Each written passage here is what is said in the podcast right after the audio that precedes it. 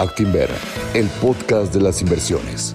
Un proyecto de Grupo Financiero Actinver, en donde te compartiremos información relevante sobre el mundo de las inversiones que te ayudará a construir o consolidar tu patrimonio.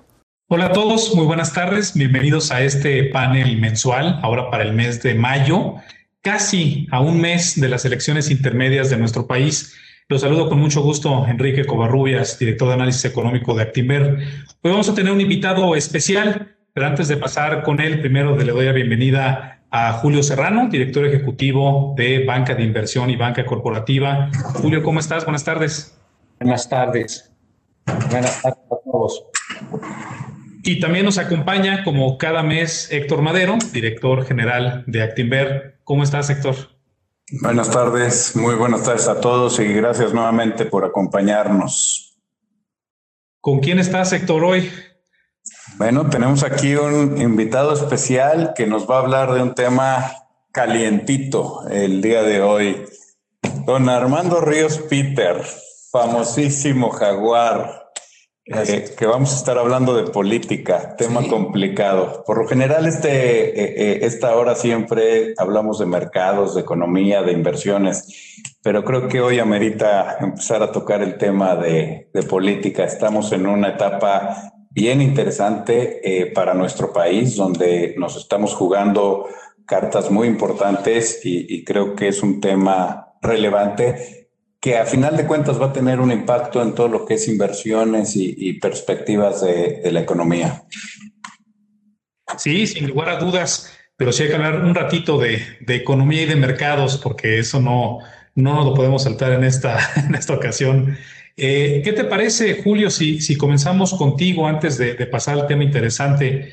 ¿Cómo viste este mes de abril que acaba de terminar? Bueno, eh, siguieron los mercados eh, con con incrementos, pues la verdad, muy importantes. Eh, hubo eh, los rendimientos que tuvieron los mercados, el S&P subió más de 5% en abril, el Dow Jones 2.7, el Russell 2 y el Nasdaq pues casi 5.5%. Y esto trae esto es como consecuencia de los buenos resultados que siguen presentando las empresas, ¿no? El, el, los resultados al primer trimestre, pues las ventas subieron 12%, el EBITDA subió pues, cerca, más de 25%, pero algo espectacular fue las utilidades netas del mercado americano, subieron 66%, eh, forma aritmética, pero si tú calculas el cuánto subió la, la utilidad neta del S&P, subió 75%. Y esto es, lo estamos viendo con la recuperación tan fuerte que está teniendo la economía.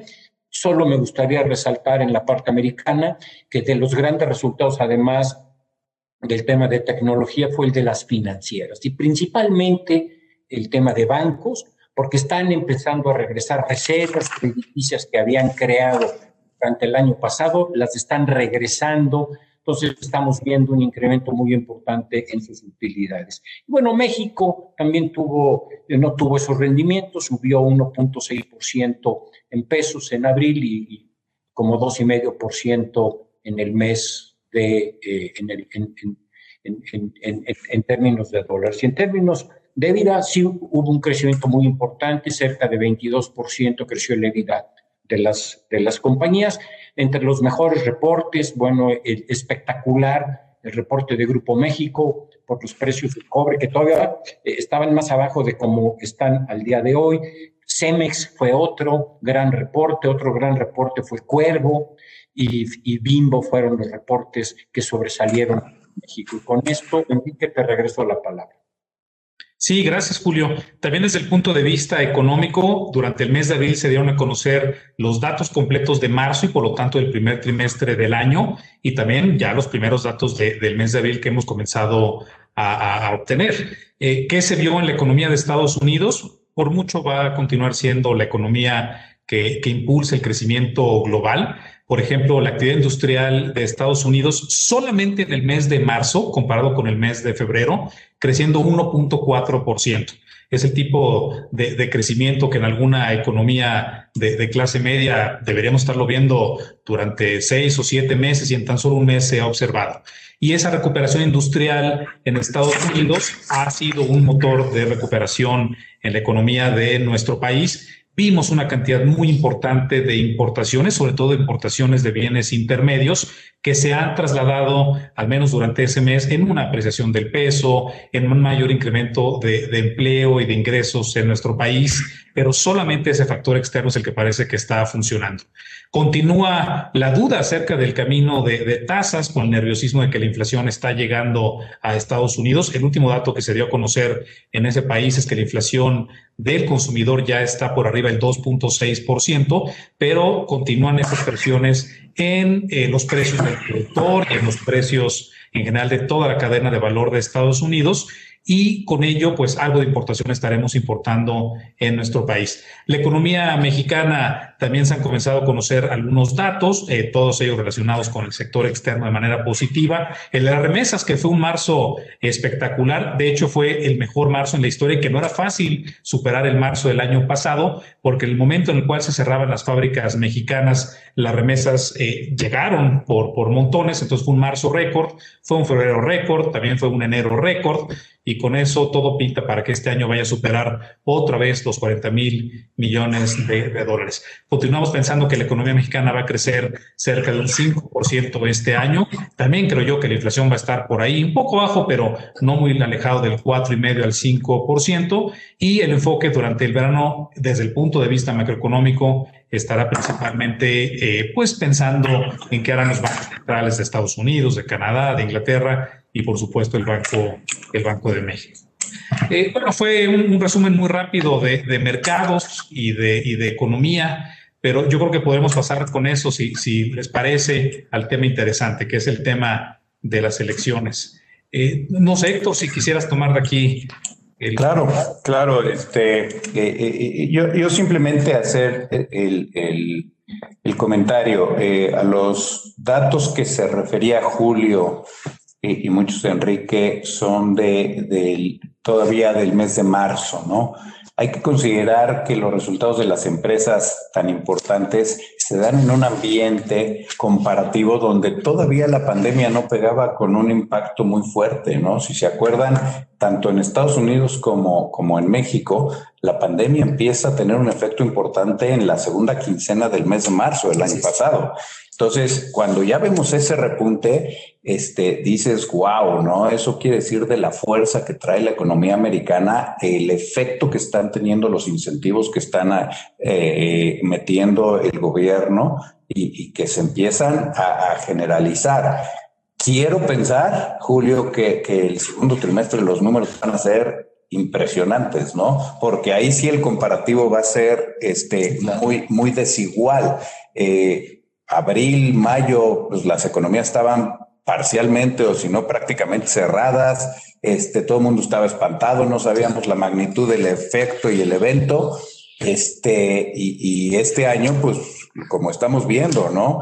Eh, van en un proceso de recuperación y en México se empieza a sentir el, efecto de recuperación también de, de, una manera importante. Lástima que, como bien decía Enrique ahorita, tengamos que depender en una medida muy importante del efecto de las remesas, ¿no? Te deberíamos estar generando nosotros nuestro propio crecimiento y impulsando inversiones y aprovechando esta ola que, que, está teniendo el mercado americano para ir con ellos y realmente estar teniendo resultados similares. Pero bueno, sabemos que, que hay otras circunstancias, vivimos otra realidad y, y estamos en 5 de mayo, Hoy todos los americanos están festejando a México, ¿no? Tomando tequila. Estamos exactamente a un mes de las elecciones. Tal cual. ¿Qué esperar? ¿Qué ves? Bueno, pues eh, a ver, digamos, es una, es una pregunta complicada y obviamente lo, lo, ocurrido hace dos días, la, la, tragedia ocurrida hace dos días, es difícil saber cómo va a impactar. Digo, y no quiero ponerme a lucubrar, pero creo que sin duda alguna va a ser un tipping point. Yo estoy convencido, digo, y pasa en, los países del mundo que hay eventos que marcan cambios. Me parece que el evento de, de, hace dos días, el tema del metro, el tema, digamos, de las muertes, el tema de los señalamientos actores específicos, va a pegar sin duda alguna y no solamente va a pegar en la capital, va a pegar en el, en el país entero. Estamos claros que eh, pues la forma en la que impacta ahora la política por este tema de la hiperconectividad que tenemos, donde una noticia se sabe en bueno, no solamente en todo México, sino en todo el planeta, prácticamente en cuestión de minutos, de segundos, pues sin duda alguna ya es un asunto que está corriendo y es una narrativa que no estaba, mi querido Héctor, ya me siento así como que narrando, mi querido Héctor, como si narrando un partido de fútbol, ¿verdad? Este, que no estaba, digamos, en la, en, en la ecuación. Eh, yo te puedo decir lo que estoy viendo en campo. Eh, hay mucha incertidumbre. Hay, sinceramente, es la primera vez que me toca andar en campo y ver que hay un nivel de desencanto peculiar. Hay, hay un, digo, me ha tocado hasta, tú sabes, muchas veces eh, en campo, digo, en campo haciendo campaña. Explícanos por qué estás en campo para que todos nuestros clientes sepan. Sí, sí, bueno, ando en campaña, pues decidí, decidí buscar ser diputado local eh, a mí siempre las eh, elecciones son una oportunidad, obviamente, pues para salir a buscar pues, la, inquietud de la gente, obviamente buscar eh, la participación electoral, pero siempre es un termómetro para los que nos gusta la política, siempre es un termómetro, la energía de la gente nutre a los actores públicos, por lo menos a mí, a mí me, pasa que dialogar con la gente, compenetrarnos, andar en los tianguis, andar en los mercados, y ahora que lo estoy haciendo en la Ciudad de México me ha pasado algo que nunca me había pasado estoy viendo un desencanto, una molestia muy peculiar que no me había tocado tener. Digo, posiblemente es la primera vez que lo hago en la Ciudad de México, pero no creo que sea eso. O sea, en el tipo de diálogos que estoy encontrando con la gente, me encuentro ya un, tema de, de, molestia eh, contundente con el tema de la política, preocupantemente de la democracia, de las elecciones. Solamente vienen, solamente nos piden el voto, nunca regresan. Y estoy en un lugar en el que, bueno, pues eh, hay una presencia importante del partido Guinda, dígase, el partido que gobierna no solamente la ciudad, sino el país. Y entonces, sin caer en una cuestión de críticas ni nada, solamente lo que quiero ver es, o, plasmarle a nuestro auditorio es, siento que si la gente se siente realmente molesta con que el sistema sigue funcionando igual. El sistema político, este tema de todos vienen, prometen y nunca regresan, me ha tocado escucharlo, pero el hecho de que esté presente nuevamente frente a lo que está, digamos, en las encuestas, este tema, y ahorita hablamos de las encuestas son públicas, además de todo, el hecho de que Morena siga teniendo una fuerte presencia, a mí me hace dudar, y lo tengo que decir a título personal, de qué tan representativas están siendo las encuestas. Lo estoy, yo estoy diciendo, digamos, en este tema no es exclusivo de este momento. Siempre las encuestas lo que hacen es, pues la gente ya se aprendió que en la encuesta, pues no les digas. Hoy, hoy salió una encuesta publicada el financiero en la que los números cambian, no, no poquito porcentaje, tres, cuatro puntos entre la encuesta que es en casa y la, la encuesta que es en teléfono. Quieras que no, ahí hay un actor estratégico que de repente dice, a ver, ¿saben cuál es mi número de casa? ¿Quién sabe si aquí después el padrón? La gente obviamente hemos vivido en un mundo autoritario que no ha cambiado, ¿eh? Claro. Lo debo decir porque todos los partidos políticos y el actual hacen exactamente lo mismo. Te echan en cara de que no, no va a haber programas, que se van a acabar las políticas de atención, en fin. Entonces, yo creo que las encuestas que hoy tenemos no son muy confiables. Estoy convencido de eso. ¿eh? Fíjate, a mí, para mí fue algo bien eh, eh, impactante hace un par de días, antes de la tragedia, que el presidente andaba allá pidiendo perdón a los mayas, mm. pero después oía yo una entrevista y la gente afuera realmente molesta, ¿no? Claro. Reclamando, decía, eh, ¿qué, es esto? ¿No? Los mismos mayas. Entonces, y, yo estoy de acuerdo, yo empiezo a ver una sociedad cansada de la política, de... Eh, desanimada, este, ya, ya como que no, no, no sé si eso es bueno o malo y no sé qué impacto tenga a la hora de que la gente tenga que decidir salir a votar o no. Claro, mira, yo, yo te diría, sí cansada, pero que también ese cansancio tiene que ver con un nivel de conciencia nuevo. Por lo menos también de lo que me ha tocado a mí vivir, hay un tipo de información que como fluye tan rápido y que tiene tantas aristas, pues la verdad es que tenemos hoy un nuevo ser humano, un nuevo, un nuevo ser humano en el planeta. Pero en México tenemos un tipo de votante que no habíamos visto en mucho tiempo. Lo vimos emerger en el 2018 con mucha contundencia y yo creo que ahorita es impredecible en el 2021. Lo digo además de todo eh, con este tema de que la información te genera. Vamos a quitar el evento de hace dos días porque tiene sus peculiaridades, además de todo para no rayar en este tema de sobredimensionarlo. Es un tema feo, pero al final de cuentas murió gente, pero eso va a pegar. Es un tipping point. Pero vamos a analizar el de Félix Salgado. ¿no? que además de todo es mi paisano, yo soy de allá de Guerrero, y en el tema de... Eh, Explícame que todavía traen mayoría en ese bueno, estado. Pero, se ha acercado. Ahí, la verdad es que la distancia es increíble. Bueno, ahorita traigo alguna encuestilla. Yo hubiera esperado que las mujeres estuvieran haciendo un movimiento. ¿eh? Guerrero tal vez por el tema de interconectividad, tal vez por el tema de una mayor presencia rural, tal vez un poco de menos información, menos, pues menos, menos, este, digamos, menos eh, contundencia en términos de eh, cultura política. Hay, hay, como varias cosas que en Guerrero todavía tenemos un, un, retrasito. Lo teníamos hace seis años, lo seguimos teniendo, pero un retrasito que ya es mucho más corto. Y que además de todo, en el caso, yo te platicaba la vez pasada, eh, pues las encuestas se disminuyeron 10%, o sea, a 10%, cuando era una encuesta que era hace tres, tres meses, que era ponemos al que sea y ganamos, te lo decía la gente de Morena, hoy bueno, hay una encuesta en la que yo la, la chequé y yo dije, se la voy a presentar a Héctor de los amigos de Actimber. Pues mira, en el caso de, de, Guerrero, vale la pena comentarlo, trae eh, pues más o menos una distancia, chécate nada más este dato, 34 eh, contra 30%. Wow. Según el financiero.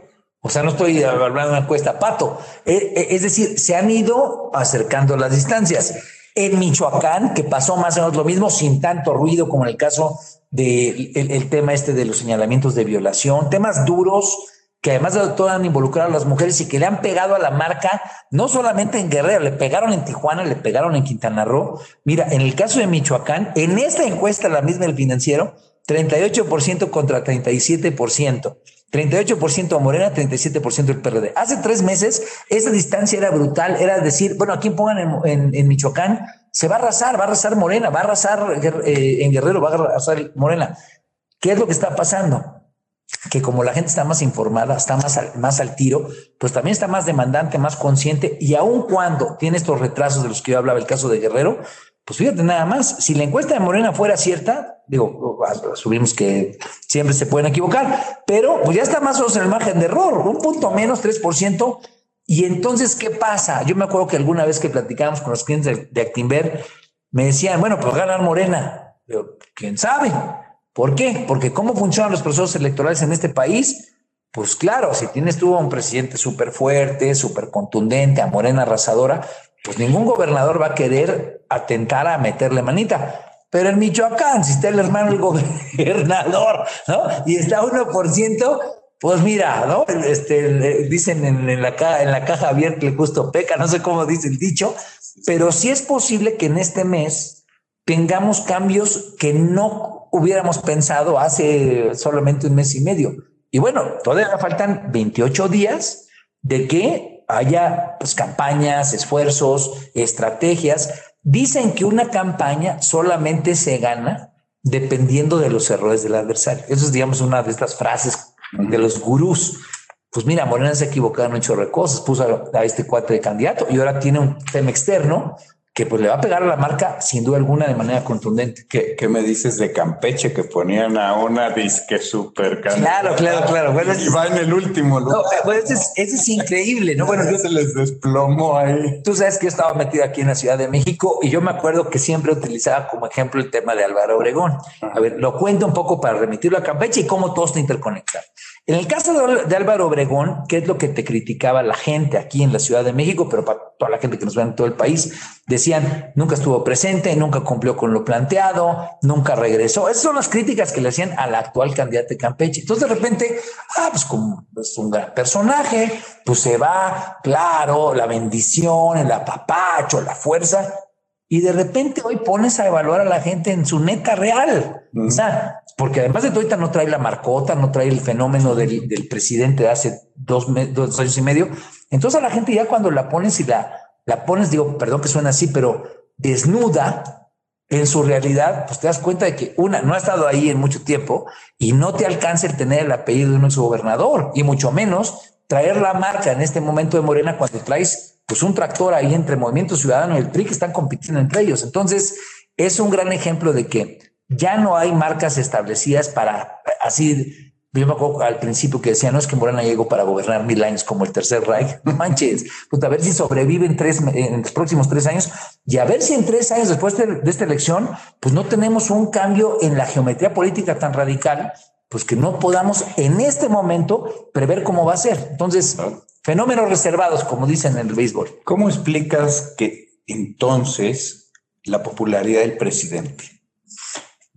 ¿Qué te dice la gente en El presidente tiene, tiene un, como decían hace poco en un diario estadounidense, el presidente tiene un teflón muy peculiar debido a una circunstancia única que nadie más tiene en este momento y que si alguien quiere repetir tiene que hacer exactamente un mismo proceso. El presidente durante, pues, pues vamos a plantear 20 años, 18 años, en fin, en realidad 12, ¿no? Pero los 18 años incluso consideraría el mandato del gobierno, siendo que venía el PRD de haber hecho trabajo político en toda la República, es un eh, actor político que la gente sigue percibiendo como cercano. En un mundo en el que estamos todos hiperconectados, lo que le hace sentido a la banda, a la gente, es la cercanía. Yo ando como candidato a diputado local, lo comento, pero para utilizarlo como un ejemplo, a la gente le hace sentido más la alcantarilla. O sea, la alcantarilla que cuando se aglutina de basura se llena de agua y me inunda, no solamente mi casa, sino la colonia, y dice, esto lleva ocurriendo un año, dos años, tres años, diez años, veinte años, treinta años, y nada ha cambiado.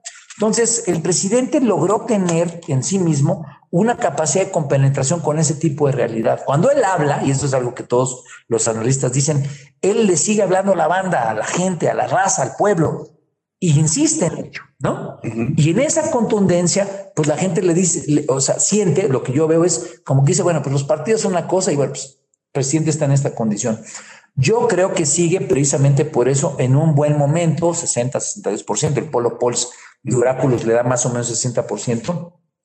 Sin embargo, creo que de cómo se maneje lo de hace dos días va a depender mucho qué tanto, algo que hemos platicado en algunas ocasiones con los clientes de Actinver, se logra hacer una dicotomía ya de política pura, ya no de cercanía, que es, por un lado, el presidente siendo el que va contra la corrupción y trabaja contra ella y, mantiene un discurso que la gente sigue creyendo, sin duda alguna desgastador, pero en el cual él va contra la corrupción, los corruptos, y el tema de la ineptitud que siempre se le califica a un presidente, aquí en el mundo, no estamos hablando de nada raro.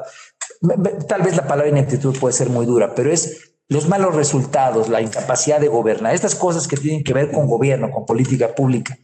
Porque sin duda alguna lo que ocurrió hace dos días ya es una evidencia plena donde ya no hay un alguien a quien echar la culpa, lo vimos en las redes, 98% del costo de las redes fue contra los representantes del actual gobierno, no el presidente, pero obviamente pues está Marcelo, está Claudia, en fin, digo, quienes están pues, en medio del barullo, ni siquiera Mancera, ¿eh? Están, no, pusieron a todos. Entonces, ¿cuál es el punto? Que creo que al presidente lo que ocurrió hace dos días ya lo pone en un escrutinio ya, donde ese teflón del que hemos hablado le puede empezar a costar de manera más contundente. Puedo equivocarme porque ya me equivoqué, ¿no? Y no solamente yo, prácticamente todos los analistas, en los últimos años y medio, donde el presidente se pensaba que iba a entrar en un declive, en el desgaste, pero el presidente teniendo ese tipo de cercanía está haciendo algo que aún nadie está haciendo en el país. Por eso la coalición y estos partidos no tienen tanta atracción, porque como, se, como solo se pelean con él, digo, perdón que use el ejemplo de de repente estos políticos del PAN, donde está una señora exigiendo que alguien le conteste qué pasa con su hijo, un hijo chico que venía en paseo. Entiendo que es un hijo, de, digamos, de 14, 13 años que recientemente apareció que perdió la vida. Puedo estarme equivocando, pero pues de repente tienes una mamá sintiendo todo en, lo más profundo. ¿Qué va a pensar una mamá? ¿No? Pues mi hijo, ¿dónde está? Y de repente un politiquillo ahí diciéndole, vamos a presentar la denuncia. Bueno, pues, y lo digo tal cual, pues la señora decente porque no les mentó la madre. Entonces, el problema es que la política de esos actores que solamente ven a Andrés como un referente para contradecirlo, no han entendido en dos años y medio que la política es de base. ¿Qué es lo interesante de esta elección? Y con eso cierro mi comentario. Los liderazgos que veremos en el 2024 Muchos de ellos ni siquiera sabemos quiénes son porque son actores de base.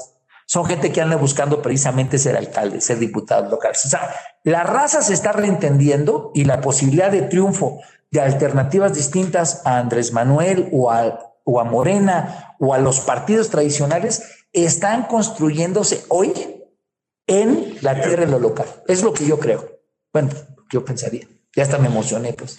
Realmente las elecciones intermedias no son tan importantes o tan seguidas, pero este año es algo inusual. Vamos a estar votando por un montón de funcionarios. Dice el, INE que son casi 20 mil funcionarios que se van a estar escogiendo en esta, en esta ocasión. ¿Qué, vamos a, elegir? Eh, presidente y Senado no, pero ¿qué cosa sí? Eh, la Cámara de Diputados completita, ¿no? 15 eh, gobernadores, 30 eh, congresos locales y casi 2.000 presidencias municipales. No sé si les parezca que hablemos de algunos de estos cuerpos, a ver qué podríamos esperar, cuál es el resultado que, que se puede obtener en diferentes escenarios. Eh, comenzamos, por ejemplo, con la Cámara de, Diputados, cómo están ahorita, ¿Qué, qué, podemos esperar y el contrapeso de la Cámara de, de Senadores, cómo quedaría. Sin duda, Enrique, bueno, tomaría tu planteamiento para para ver, bueno, son alrededor de 21 mil cargos de elección popular, ¿no? Son un chorro de elección más grande de la historia, pero vamos a ver qué significa en términos de los equilibrios de poder. Pues son, para empezar, 500 diputados federales, diputados o diputadas federales. Eso significa la posibilidad de que quienes no están de acuerdo con la mayoría de Morena que se ha tenido estos últimos dos años y medio, pues cambie, ¿no? ¿Y qué impactos tiene eso en lo económico? Pues una, que si no tienes contigo a la Cámara de Diputados, no puedes sacar la ley de ingresos, que es precisamente la Cámara de Origen, y no puedes sacar el presupuesto, que es la Cámara única que lo discute. Ahora, también no hay que sobrepesarlo, porque yo entiendo que muchas veces pensamos que vivimos una democracia tan, tan contundente. Aparte, me, me llama mucho la atención cómo en la política los actores tradicionales siempre sobrevenden el tema. Es que eh, es la primera vez en la que tenemos un congreso. no, siempre hemos tenido un congreso que hace lo que dice el presidente. Tampoco hay que maximizar, ¿no? Ahora no les gusta a algunos. No, no tan al detalle como este. Lo, que pasa es que el presidente no te lo marca. Yo, yo, yo matizaría. El presidente tenía otras formas. El presidente se hacía güey. Perdón que lo diga así tal cual. Este presidente sí te lo marca, ¿no? Pero yo, a ver, yo fui diputado federal y fui senador. Y al último, eh, ¿cuánto es? 60, quítale el número que pensaste. El presupuesto lo termina armando el presidente, porque la ley de, de la ley de planeación hacendaria, pues le da una cantidad de facultades al presidente a lo largo del año, que pues claro, tú votas por un presupuesto, pero él te va haciendo asignaciones y viene la lana del Banco de México, etc. Y al último, gran parte, digamos, de los recursos, los excedentes del petróleo, al último el presupuesto, el presidente de la República. En el mundo democrático posterior a Cedillo, lo ha hecho el presidente. La única vez que el Congreso votó en contra de un presupuesto de egresos que había presentado el Ejecutivo, que era Vicente Fox, lo vetó el presidente y terminaron doblando las manos y lo tuvo y, se hizo como dijo el presidente. Digo, para todos los que se desgarran las vestiduras, no es posible. Bueno, lo que pasa es que este presidente hace mucho la marca diciendo, bueno, así es como funciona, así es como soy. Pero, pero ¿por qué creo que es importante el tema de la ley de ingresos y el presupuesto de ingresos o cualquier ley, sobre todo las energéticas que están ahorita mucho a debate?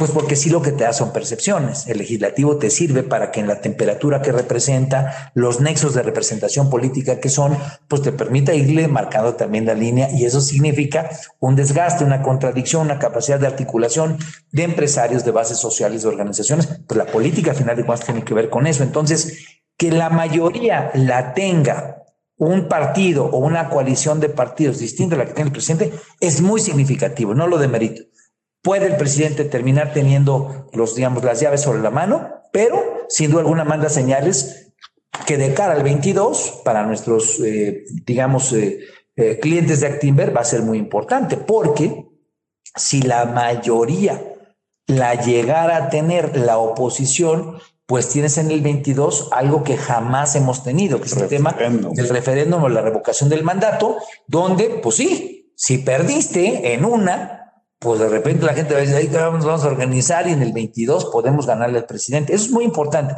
Nunca lo habíamos tenido, ¿no? Y, y, hay algo, otro dato en las elecciones, para no extenderme, Enrique, es el tema de que se votan 30 congresos locales. Eso es, muy... Eso es muy importante. ¿Por qué razón? Para poder cambiar la constitución se necesitan que ocurran dos cosas, bueno, tres cosas importantes.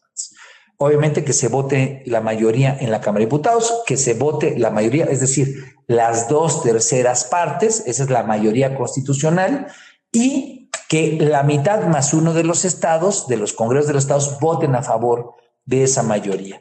El presidente López Obrador ha tenido 20 congresos locales de Morena y eso le ha permitido incluso hacer planteamientos de cambio constitucional, aunque no tiene la mayoría en el Senado, sí la tiene en la Cámara de Diputados y eso le permitió, por ejemplo, pasar los cambios constitucionales en materia de seguridad con el tema de la Guardia Nacional. ¿Qué es lo que se puede prever? Y por qué es importante también no solamente que gane o que pierda la mayoría del Congreso, sino que no tenga la mayoría constitucional. Que eso estoy convencido que no la va a tener, porque tampoco la tuvo en la elección del 2018, que le fue mucho mejor que lo que le puede prever ahorita fue una medio mayoría artificial, por los del verde ahí medio eh, se pusieron de acuerdo, los del verde son buenos para acomodarse, ¿no? Entonces terminaron dándole las dos terceras partes en la Cámara de Diputados, le faltaban, me puedo equivocar si son 11 o 9 senadores de oposición que no le permitían tener la mayoría, los fue pues, involucrando el PRI, ya ves como, no, pues tiene colita, etcétera. Entonces, eso le permitió pasar algunas mayorías constitucionales es muy probable, por lo menos cito la encuesta de, eh, del financiero, Morena tendría, según la encuesta del financiero, la que se publicó y quise utilizarle esa, pues tendría más o menos el 49%. Según ellos, ni siquiera ganaría la mayoría relativa. Pero bueno, vamos a pensar que. Pero si lo juntas con el Partido Verde. O sea, tendría 40% solamente Morena. Ok.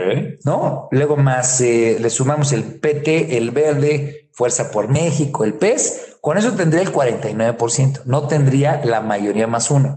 ¿Cuánto tendría el, el lo que llaman el PRIAN RD, no? Este sería el 42%. ¿Qué partido va a jugar aquí de manera interesante? Movimiento Ciudadano. Movimiento Ciudadano va a tener 5% y es ahí donde puede jugar como bisagra. Luego, si ganara Nuevo León, que por lo menos ahorita está liderando algunas de las encuestas, pues tendría Jalisco, Nuevo León y el 5% en la Cámara. Es una pero que es chiquito, ¿no? O sea. Pero ya tres estados es importante para un partido. Eh, ahorita entramos a ese claro. Al final. Ahora, fíjate, aunque Nuevo León sea un estado chiquito en términos de masa de votos, tiene más Oaxaca o tiene más Chiapas tiene pues el peso económico de que lo que significa tener pues el poderío industrial del noreste y obviamente de unas articulaciones importantes en todo el país. Pero quise hacer este reflejo porque la gente tiene, me parece que nuestros clientes tienen que empezar a ver un poco cómo están los juegos. No solamente es a favor o en contra, sino un poco cómo en el tablero pues terminas atendiendo a nuevos actores o incluso los que son aliados del Obrador, porque todo el mundo dice, ah, todos van en bloque. No ocurre así. Se lo digo a nuestros clientes de Actinver no ocurre que un partido por tener una coalición de repente todas te las vote en línea. Eso es falso. Digo, es algo que además de todo, ahorita lo estoy viendo en campo, te dice la gente, entregas una, no, ustedes son aliados de Obrador, te critican, etcétera. Pero, pero que es importante hacer una condición. En la medida en la que haya más actores en la Cámara de Diputados que tengan capacidad de decisión, así sea el 1%, el 2%, el 3% de lo que significan los votos, esos votos van a ser importantes para lo que sigue, porque nada está escrito en piedra y a final de cuentas estás hablando de gente que son políticos, están midiendo sus intereses, están midiendo el 2024, quién es el bueno, quién falló, etcétera. Entonces, es interesante esto porque hoy, si la encuesta de Morena fuera el resultado dentro de un, dentro de un año, no hay nada para nadie definitivo. 49% de Morena, sumando que ahí tiene cachitos que serían variables, 42% del plan, y por lo menos ahorita, pues tienes al Movimiento Ciudadano que sería la bisagra. Muy importante. Así es. Muy importante. Oye, Armando, una pregunta entonces.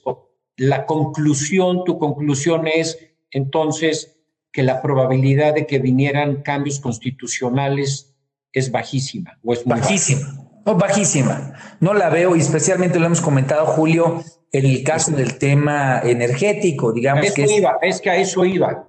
A eso eh, digamos, esta jugarreta rara que yo no entiendo, la verdad es que no, no tengo muy claro cómo eh, describirla. Ah, eh, como el mundo ha cambiado, pues también ha cambiado las variables de análisis y esta de las leyes que a sabida cuenta son inconstitucionales, pero que se pasan para que se vayan al Poder Judicial y quita el número que pensaste, ¿no? Pues la, verdad es que no las entiendo en términos políticos más que como, digamos, un acto de expresión de esto es lo que yo quise hacer. Siempre lo he dicho, me parece que este gobierno, su mayoría parlamentaria, ha querido dejar una marca, decir, esta es la forma en la que queremos ver el tema para que nuestra coalición de votantes vea que sí teníamos intención de hacerlo. Y ojo, dije, teníamos intención de hacerlo, pero si no estás cambiando la constitución, cosa que no ocurrió en el tema de la ley en la parte de electricidad, la ley energética, y que tampoco ocurrió porque ocurrió la misma bronca en la parte de hidrocarburos, y, es más, incluso en el tema de la ley de telecomunicaciones, pues pareciera ser que se están amalgamando cosas frente al Poder Judicial que no se van a resolver a nivel constitucional. Pero, pero tiene todavía una ventana, porque el señor puede, eh, eh, Vamos a suponer que, sucede lo que estás mencionando, ¿no? Que no ganan la mayoría absoluta. Pero este nuevo Congreso entra en, funciones en septiembre. Eh, el señor podría pedir que con el Congreso actual se llamara a, sesiones extraordinarias para aprobar todos estos cambios, donde hoy sí podría tener la posibilidad de hacerlo. Claro. Nada más que los 11 votos de la oposición en el Senado van a valer el mundo entero, sobre todo si perdieron. Yo creo que no se darían. ¿A qué es a lo que voy? Si, eh, repito, y perdón por la falla, pero no me acuerdo si son nueve o once, pero digamos, para efectos prácticos es, hay un espacio legislativo en el Senado de la República que frente a un cambio constitucional, vamos a pensar, el 6 de junio no salieron bien las cosas, ¿qué pasó? Hay que acelerar el proyecto político y es más, vámonos a for big, ¿no? Olvídate tú de la ley energética, vamos a la a la, este, a la guerra, ¿no? Vamos a pedir que haya este, eh, ¿cómo se llama? Este, reelección, o sea, las cosas duras, ¿no? Cine fuera. Pues, pues, tienes a nueve senadores o a once, pues que les van a entregar en plata convertirse en, digamos, o en los villanos o en los eh, héroes, dependiendo de qué lado de la cancha estés, porque el presidente hoy, aunque quisiera hacer ese cambio constitucional, no tiene el Senado. Entonces, si hay un espacio, sin duda, podría ocurrir, bueno, pues como te digo siempre, de un dólar, ¿cuánto porcentaje le pondría? No le pondría muchos centavos, le pondría unos 10 centavos, porque a final de cuentas, si hubiera perdido la elección esos nueve, dado que son del PRI, del PAN, del PRD y Movimiento Ciudadano, es seguro que se estarían revalorando. Entonces, que podrían ser parte de un momento nuevo en el cual, pues, cometer ese acto, pues, solamente que ya les hubiera regalado una casa no sé, blanca. Una cosa así de locura. Pero bueno, estoy diciendo cosas que no, que no se deben decir, pero sería una cosa que sería una locura. No creo que ocurriría. Sinceramente, creo que si la coalición que respalda al presidente pierde la mayoría, vamos a pensar, absoluto. lo, que llaman mayoría relativa, que es decir, el 50% más uno para ganar las discusiones legislativas, no va a tener para que mi querido Julio duerma en paz el día de hoy y obviamente en muchos días que vienen, no va a tener la mayoría constitucional porque no la tuvo en el 2018 el presidente. El presidente armó una mayoría constitucional artificial. El verde ecologista fue aliado de José Antonio Mid y le dio, no me acuerdo si 42, 43 votos que dijeron, ay, pues ahora este es el jefe. No, eso no va a ocurrir. Digo, si es que las predicciones son estas. Ahora, que es importante y que hay que darle seguimiento. Todo está cambiando. Y eh, en mi caso personal me he enfrentado y me he encontrado con estar haciendo campaña como nunca me había tocado, donde la capacidad de información, de comunicación, de organización de la, de la banda es superlativamente superior a la que tiene cualquier actor público, ¿no? Entonces, por eso hechos como el de hace dos días, pues te cambian la marca. Digo, si se la cambiaron España tres días antes, cuando los hechos igual con, con los trenes en la tocha, pues me parece que aquí tendrán efectos importantes. Pues, ¿Cuál es el punto significativamente que yo quiero dejar en claro? La oposición podría aprovechar esta situación, sin duda, pero tiene una enorme falla y una enorme falta desde hace dos años y medio. La oposición sigue pensando que la política funciona en términos del contraste hacia el presidente, contra el presidente, y no se ha dado a la tarea de hacer trabajo social, propuestas, pero sobre todo trabajo social de base. Por eso el video ese que te estoy comentando está en ejemplificativo, lo vuelvo a repetir, es, oiga, no sé dónde está mi hijo. Y el otro diciéndole, ah, ¿quiere usted ir a denunciar a Claudia Sheinbaum? O sea, está totalmente dislatado de lo humano, de lo que es ponerse en los zapatos de la gente. Entonces, ahí es donde está la elección. O así es por Yo te quisiera preguntar un poco más de, de, lo que estás viendo que tiene la gente en la mente para escoger por quién votar en esta ocasión. Sobre todo que desde el punto de vista de economista hay una literatura muy amplia que habla de esta idea de que lo que a la gente le importa es eh, pues el poder adquisitivo que, que, puede llegar a tener. Y hemos visto muchas elecciones recientes, por ejemplo, la de Estados Unidos en el 2016, donde vimos las dos costas si te acuerdas, votando por, por Clinton, que además eran las dos costas que más ingresos generaban, y en el centro de Estados Unidos todo este cinturón de, pobreza relativa que votaban por un cambio a través de Trump. Esto lo hemos visto en muchas situaciones, lo hemos visto ahí, o cuando fueron las elecciones del Brexit en 2016, o, o en Italia en 2018, en tantas elecciones recientes.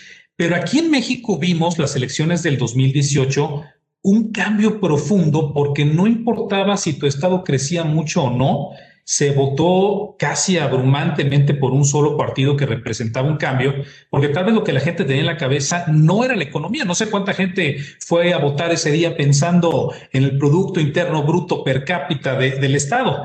Tenía solo, un solo aspecto en la cabeza que era Estado de Derecho. Eh, se podía medir a través de inseguridad o de corrupción o diferentes medidas según, según el Estado.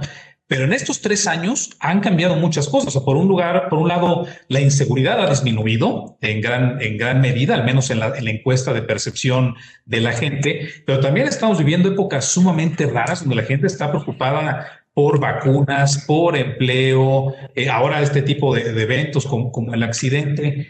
¿Cuál crees que sea el principal determinante de decisión del votante?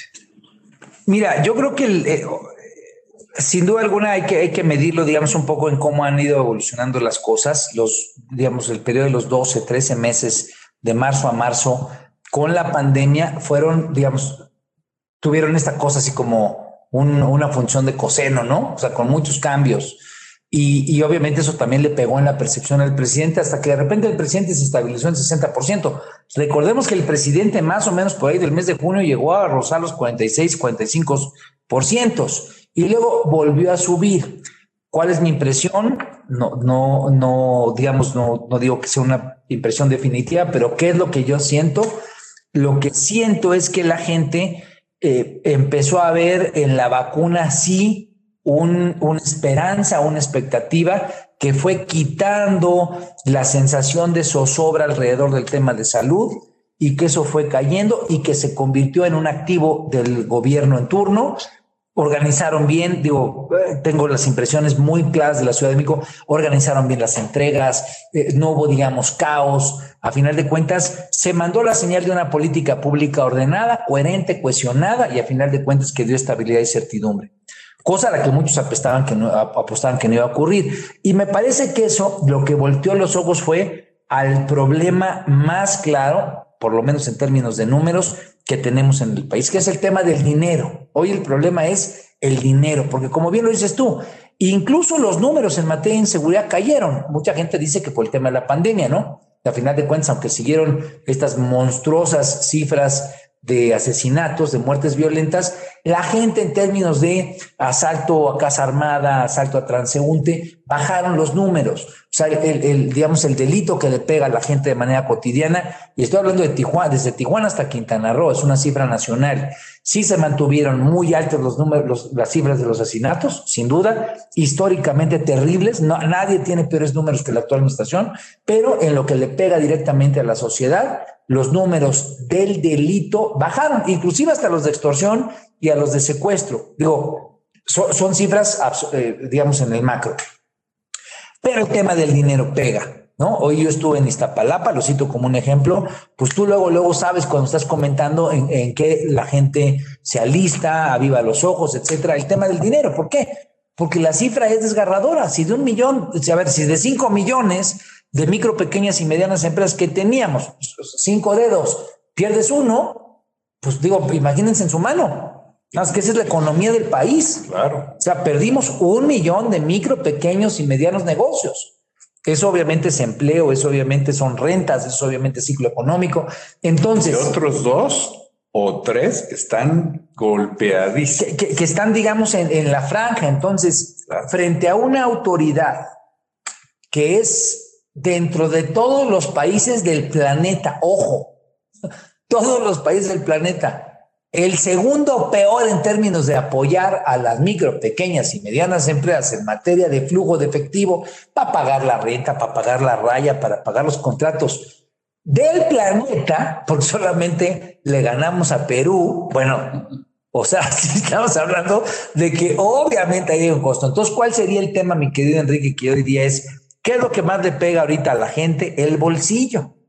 Entonces, ¿en dónde está la discusión? Pues la oposición anda en todo. Hoy ya agarró el tema del metro. O sea, como la gente, como la oposición no está clavada con la raza, con la gente, ese es precisamente el problema, porque no está en el sentimiento cotidiano del problema. Hoy el problema, yo les diría, que habría que resolver, atender la necesidad inmediata y gran parte de cómo la gente va a votar va a tener que ver con su bolsillo. Esa me parece que es la variable fundamental dentro de todo el ruido que hay es la que más le pega a la gente. Y esa obviamente tiene claroscuros. Ojo, ojo, es muy importante, porque si bien este gobierno no apoyó a las micro, pequeñas y medianas empresas, tiene un discurso de apoyo.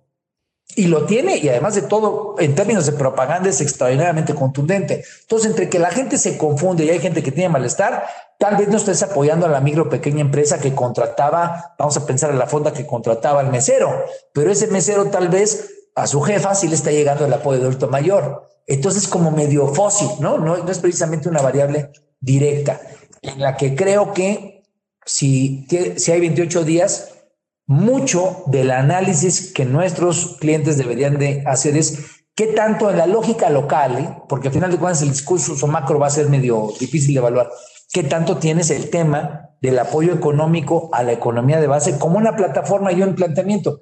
Y ahí quien se mueva bien en lo local es quien puede ganar.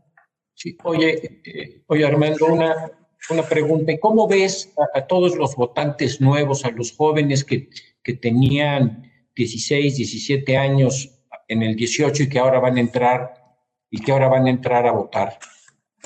Los ha ido perdiendo Morena, por lo menos mi, mi, mi dato para tenerlo cuantitativamente respaldado, eso es lo que dice la encuesta de, de financiero, es lo que dicen otras encuestas, pero a ver, digamos, hay tres segmentos que ha perdido Morena, no los ha perdido de manera contundente, pero en los cuales se ha visto afectado. Una, las mujeres. Las mujeres muestran una caída en términos del aprecio al discurso político, a pues, la credibilidad y obviamente el encanto que tuvo el discurso del 2018. Los segundos serían los jóvenes. Hoy ese segmento precisamente que tú comentas, el segmento que está entre los 18 y los 23 años, 18, 21 años, eh, ha ido cayendo en términos del aprecio hacia el actual gobierno, hacia el partido en el gobierno. Tampoco es algo, ese voto siempre es, cambiante, ¿no? Digamos, no es un voto muy estable, pero el voto de la gente, digamos, eh, más educada, la gente que tiene licenciatura, la gente que tiene maestrías, ese segmento que hay que decirlo, es como un mito cuando la gente dice que la gente menos letrada es la que votó por López Obrador. No, la gente que en términos de porcentaje más votó por López Obrador fue la gente más educada en el 2018. Y eso es importante tenerlo claro, porque si no caemos en una como mentira eh, este, auto, autoconstruida, ¿no? La gente que más se manifestó en favor del presidente López Obrador por un cambio fue la gente más letrada. Esa gente hoy está en caída respecto al respaldo de Morena. Yo, yo creo que, y, regresando al punto que, veíamos hace rato, tú decías, después de esta elección el panorama político puede cambiar brutalmente, ¿no? Y, y, claro, si, si hoy hacemos un pequeño análisis, vemos que Morena, pues es un partido con muchas corrientes internas que se están todavía terminando de acomodar. Este, el PRI totalmente perdido y, deshecho y, sigue con una imagen muy, muy contraria por parte de la sociedad. La, la gente eh, le cuesta mucho trabajo pensar en el PRI. El PAN, perdón, pero están absolutamente perdidos, ¿no? Cuando, cuando tú ves, eh, ayer leía, ¿no? Que iban a apoyar a Granier para competir ahorita, que dices, a ver, ¿cómo puedes apoyar a un cuate que salió de la cárcel, ¿no? Y pones a, a la Miss Universo de candidata, y, en fin, totalmente en otra realidad. Creo que no han entendido lo que, lo que eh, debería ser su función de oposición. Y, y la gente con la que se platica, todo el mundo expresa lo mismo, oye, ¿qué pasa? No hay oposición, ¿dónde está? Por el otro lado, yo sí he visto que, que Movimiento Ciudadano va a ser el ganón de esta elección, como bien decías tú, ¿no? Oye, si, si traes Jalisco, si puede ganar Nuevo León, si gana Campeche, aunque ya son tres, ¿no? Pero, pero deja tú eso. En, en las eh, diputaciones locales también van a tomar una relevancia mayor y que hoy no estaban. Es un jugador nuevo que no existía, donde se ve, al menos se ve sangre nueva. ¿Cómo lo ves? ¿Qué, ¿Crees que son los ganones? ¿Crees que puede ser el partido para el 24? No. ¿Cómo viene la conformación? A ver, digamos, eh, a ver, vamos a, tratar de dar algunas, algunos eh, campanazos sobre el tema. A ver, Morena, lo, lo, que yo me he dado cuenta o lo que yo he visto es que no es un partido político. Y eso lo puedo decir con la responsabilidad de mis palabras hacia mi persona, no es un partido político, es una suerte de sentimiento de estado de ánimo. o sea, sinceramente, no está organizado, o sea, yo lo veo en tierra, los candidatos pues, están montados en la marca, no existen, no regresaron, no estuvieron atentos, o sea, realmente hay una, o sea, hubo dos pecados capitales de parte de Moreno. Por eso digo que es como un sentimiento. Que hay que, digo, pero el sentimiento en el mexicano aparte todo es fascinante, es los mexicanos perdón que lo diga en, términos puntuales, pero lo iba a decir, pero estás tú, me vas a regañar. O sea, es, es fascinante, ¿no? Está, el mexicano es, eh, acepta, es noble, permite, hasta que de repente dice, ah, chingazo, ¿no? Conste que lo dije, pero en bajito, porque luego Juli también me regaña. O sea, el mexicano de repente llega el momento en el que no sabes, como el tequila, ¿no? Te tomas tres, cuatro, hasta que de repente dices, oye, me emborraché. El mexicano acepta una, dos, tres, hasta que de repente dice, ya no más. Esto que acabo de decirte que me ha tocado verlo es el, eh, digamos, la criptonita de Morena. O sea, la gente le, ha permitido a Morena hacer, etcétera, hasta que de repente va a ocurrir el momento, y creo que ya viene, el que va a decir ya no más, por eso es como una suerte de estado de ánimo. Claro, Morena todavía es el colchón hacia el presidente López Obrador, por eso quien está pagando ahorita todo es Morena, claro. ¿no? Que es a lo que voy. El presidente siempre tendrá sus talentos, sus capacidades, sus fortalezas y esa gran inversión que hizo en el pueblo de México de recorrerlo, de tocarlo, de conocerlo, neta no lo veo fácil que se acabe, ¿no? Lo veo con una potencia, sobre todo porque nadie más lo hizo. Entonces, frente a nadie más lo hizo, él tiene esa ese privilegio que se lo ganó a pulso. Ahora Naya está queriendo hacer el ridículo. Bueno, claro. Bueno, pero además de todo, copiando y chafa. O sea, la, cosa es ser neta. En la política hay que ser neta. Entonces al presidente la gente lo vio neta, lo vio, ¿no? No de uh, me quito. O sea, cuando la gente ve que la política es chafa y es artificial, ahora además de todo te la cobra triple, ¿no? otra vez vuelvo al tema ese, oiga, ¿quiere usted a denunciar? No manches, ¿no? O sea, no se valen esas cosas. Ricardo Anaya no tiene ningún futuro en eso, no lo tiene, pero bueno, vamos a analizarlo. Entonces, Morena es una suerte de estado de ánimo que está en detrimento, que está en un proceso de desencanto y que creo que le va a alcanzar para pasar de panzazo con ciertos números, pero que va de salida. Además de todo, con estas pues como Félix, terminaron generando erosiones progresivas, más contundentes con la verdadera oposición. Porque la oposición en este momento no es una oposición política, es una oposición social, es una oposición que está articulada, es una oposición que está, digamos, en el tema de una construcción de un nuevo país. Las mujeres, y lo, lo platicamos aquí con los clientes de Actimber el 9 de marzo del año pasado, hoy demuestran una capacidad de articulación que no tiene ningún partido político, Marena, pues que va a tener, ¿no? Que es eh, informarse, comunicarse, organizarse de manera descentralizada, tienen capacidad de articularse frente a temas que son sentidos, que son dramáticos, son terribles. El tema de que 11 mujeres estén siendo asesinadas en este país y que de repente el presidente no tenga empatía con el tema, se convierte en una oposición que no solamente representa el 52%, sino que tiene la simpatía, simpatía de un porcentaje importantísimo de hombres. No los más todavía, pero es importante. Entonces, ¿cuál es el punto? La oposición está en la sociedad. Entonces, ahorita que preguntaste tú el Movimiento Ciudadano, ¿Movimiento Ciudadano va a ser el ganador en términos electorales? Puede serlo, puede serlo, porque está en la coyuntura, pero es como un tema de capas del pastel de mil hojas, ¿no? Es una capa que es medio falsa, pero nada más hago un poco mi análisis.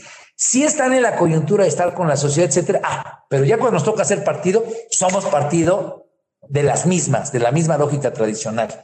Y ahí es a donde la gente vea, creo yo, que va a acabar viendo al Movimiento Ciudadano como un partido medio a medios chiles en los próximos tres años. ¿Por qué? Porque va a salir Galón, tal vez a Campeche, va a haber un chorro de ruido, el nuevo partido, pero ya a la hora de ejecutar, no ejecuta en esa nueva lógica de articulación social que representa a las mujeres, sino articula en la lógica de un partido. Se pone de acuerdo, el, ¿no? La recurso entre la clase política. Alguien me podría decir, pues, si no, ¿cómo? No, sinceramente, la única forma en la que puede existir una ruta de estabilidad, y me refiero a una estabilidad donde la oposición tenga la capacidad de concretar reformas, nuevas instituciones, visiones de estabilidad, que es lo que quiere la gente, es articulando ese modelo de sociedad que está participativa para que eso sea lo que decían las cámaras. Hoy lo que se necesita, y es un poco la gran apuesta que yo creo que ningún partido la trae, pero que sí la traemos, pero bueno, cito un poco lo que creo, es tenemos que hacer que lo que hoy está pasando en las redes, este tema de que nos comunicamos, nos organizamos, pero, pero pues como no está institucionalizado, volverlo instituciones. Si lo volviéramos instituciones, que el Parlamento pudiera ser un Parlamento digital, que pudiéramos meternos a discutir, a debatir la ley, pues ya no necesitamos un monito que esté diputado, la verdad, ni en Colima ni en la Ciudad de México. Hoy tenemos chance con el metadata de estar debatiendo y discutiendo. O sea, irnos hacia la frontera. México tiene la posibilidad de ser el país que fue hace 100 años cuando hicimos la primera constitución social del planeta. Eso en términos de una visión digital, de organizar el tema de cómo las bases de datos, la gente, la participación, los votos, si no, o sea, esa es la lógica en la cual hay que entender lo que está pasando ahorita. Si no, pues nos vamos a un rato, pues alguien ganará en el 2024, pero no vamos a tener estabilidad social, no vamos a tener capacidad de generar crecimiento económico y no vamos a tener un modelo de conciliación política sólido si no entendemos que lo que cambió es la forma en la que la sociedad se organiza. En eso le podemos ganar hasta los gabachos. Claro. Bueno, que no digan que fue Actinver, sino que fui yo. Este, ya, para terminar, entonces, vamos a hacer una encuesta. Ya. una quiniela. Una quiniela, a ver. Este, empieza Enrique. Este, ¿Morena gana mayoría absoluta o no? Sí, parece que sí. Julio. No. Yo creo que de panzazo sí. La mayoría absoluta. O sea, Morena con... con Dos terceros. Con, con Ah, no, no, no. No, la constitución, cambio constitucional, no, para nada. No, no, no yo me refiero a la mayoría calificada en las cámaras. Es, esa es la que creo que sí. Tú dices que llega al 51. No, al, al, al dos tercios. Por eso, tú dices a dos tercios. No, sin duda alguna no. Yo también digo que no, este, y aquí hay una comida que Enrique va a tener que pagar, espero yo, en unos meses. En coalición, ¿eh? En coalición. Pues estoy, estoy sumando las, los tres partidos de la coalición. Como quieras, pero, pero ahora yo creo que lo importante aquí es este, y, y esto sí es ya para cerrar con, con nuestros clientes el mercado de hoy en México eh, está pensando más como Enrique que como, nosotros. Eh, siento yo que el mercado está descontando que, que, las cosas van a seguir como, como están sucediendo ahorita. Y por eso hemos visto algo de presión en el tipo de cambio, hemos visto una subida de tasas importante en el último mes y medio. La bolsa, pues si bien ha tratado de seguir los movimientos de los mercados internacionales, pero la realidad es que trae un rezago brutal. Y la pregunta es qué pasaría, ¿no? ¿Cómo va a reaccionar el mercado ante las noticias el 7 de junio? Y, mi impresión muy personal este, es que si amanecemos donde Morena resulta que no le fue tan bien como el mercado esperaba, podríamos ver un rally importante de corto plazo donde favorezca el tipo de cambio, donde favorezca las tasas y favorezca la bolsa. Creo que vamos a ver un ánimo renovado de inversionistas con una visión de largo plazo que han estado frenando muchísimos proyectos, sobre todo en términos de infraestructura, inmobiliario, donde van a decidirse regresar y empezar a, aprovechar eh, la coyuntura que se está viviendo, pero en el entendido de que vamos a tener todavía dos o tres años complicados porque va a ser una administración sin dinero, arrinconada, sin el poder tener esa decisión absoluta y sabemos cómo reacciona el presidente, ¿no? Se enoja, este, eh, eh, golpea, entonces sí creo que vamos a vivir todavía de corto plazo volatilidad. A mi manera de ver, y dime si estoy en lo correcto, creo que para mí lo más importante que, que se juega en esta elección es el poder decir si esta presidencia se termina en tres años o no. Y yo por eso digo, si no gana la mayoría absoluta, podemos decir que, que, se termina en tres años. Sí, a ver, digamos, yo creo que este gobierno se va a acabar en tres años, este gobierno no se va a reelegir, no creo que tengan mayoría para cambiar la constitución, aun cuando perdieran, no creo que esos dos meses o tres meses les se alcanzaría para hacerlo. Eh, lo que sí creo, o entiendo que puede haber alguna suerte de intención de la inversión, tal vez en la primera semana, como un piquillo ahí medio especulativo, lo vería. Pero yo creo, y el caso de Constellation Brands es el que yo utilizo para apalancar mi respuesta, yo creo que nos, nos, van a seguir tres meses en los cuales va a haber mucho escepticismo respecto a la inversión en, eh, en, el país. Creo que van a ser tres años para estar armando proyectos, revisar qué es lo que sigue, pero creo que eh, como muchas de las decisiones de inversión a final de cuentas se ven afectadas por el poder ejecutivo, pues sí la caprichosidad, si se me vale la expresión, que hemos visto en estos tres años, pues la verdad es que se va a mantener, o por lo menos se va a mantener como una preocupación.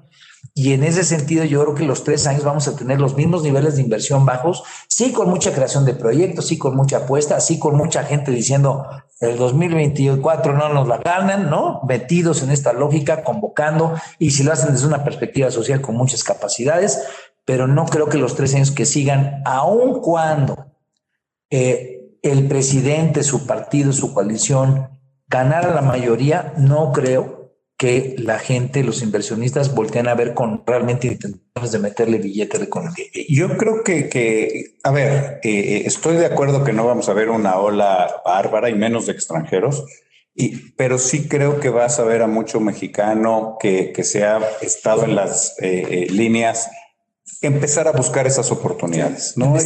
y, poco a poco vas a ver a nivel estatal va a ser un ánimo diferente porque la realidad es que el ánimo hoy está en, los pisos, ¿no? Este, no hay inversión, nadie quiere invertir, este, todo el mundo está preocupado y, creo que sería un, cambio de perspectiva importante con una visión de futuro de otra vez poder tener un potencial país en crecimiento. México va a crecer, tú es algo que además de todo siempre alientas mucho con mucha claridad en el mediano largo plazo yo estoy convencido de que lo que nos está pasando ahorita es un proceso acelerado de concientización de, la gente. Yo veo una sociedad que se está empoderando y lo veo en tierra, que está discutiendo en, las, eh, en los espacios populares, veo un espacio crítico con gente que cada vez con mejor información está exigiendo una nueva lógica de comportarse. Entonces, pareciera ser que no está pasando nada, pero en realidad están pasando un chorro de cosas. Y las mujeres se, eh, utilizadas como un buen ejemplo, me parece que son el tipo de punta de lanza de lo que está ocurriendo a nivel local. Yo sinceramente veo que vienen cosas muy padres para el país y lo digo además de todo no como un anuncio. Lo veo porque lo siento en tierra, pero obviamente pues ahí es donde... Me da gusto que seas optimista. Siento, siempre he sido, siempre Pues mil gracias. Te agradecemos mucho que nos acompañes aquí esta hora. Muchas gracias. Este, gracias a todos por habernos acompañado esta hora. Este, viene un mes interesante, un mes movidito y esperamos estar de regreso con ustedes para analizar y platicar de los resultados de la elección el próximo mes. Gracias a todos. Gracias, hasta luego. Gracias por acompañarnos en este episodio. Suscríbete a este canal, síguenos en redes sociales como arroba Actinver y escucha antes que nadie las oportunidades de inversión que tenemos para ti. En Actinver, acostúmbrate a ganar más.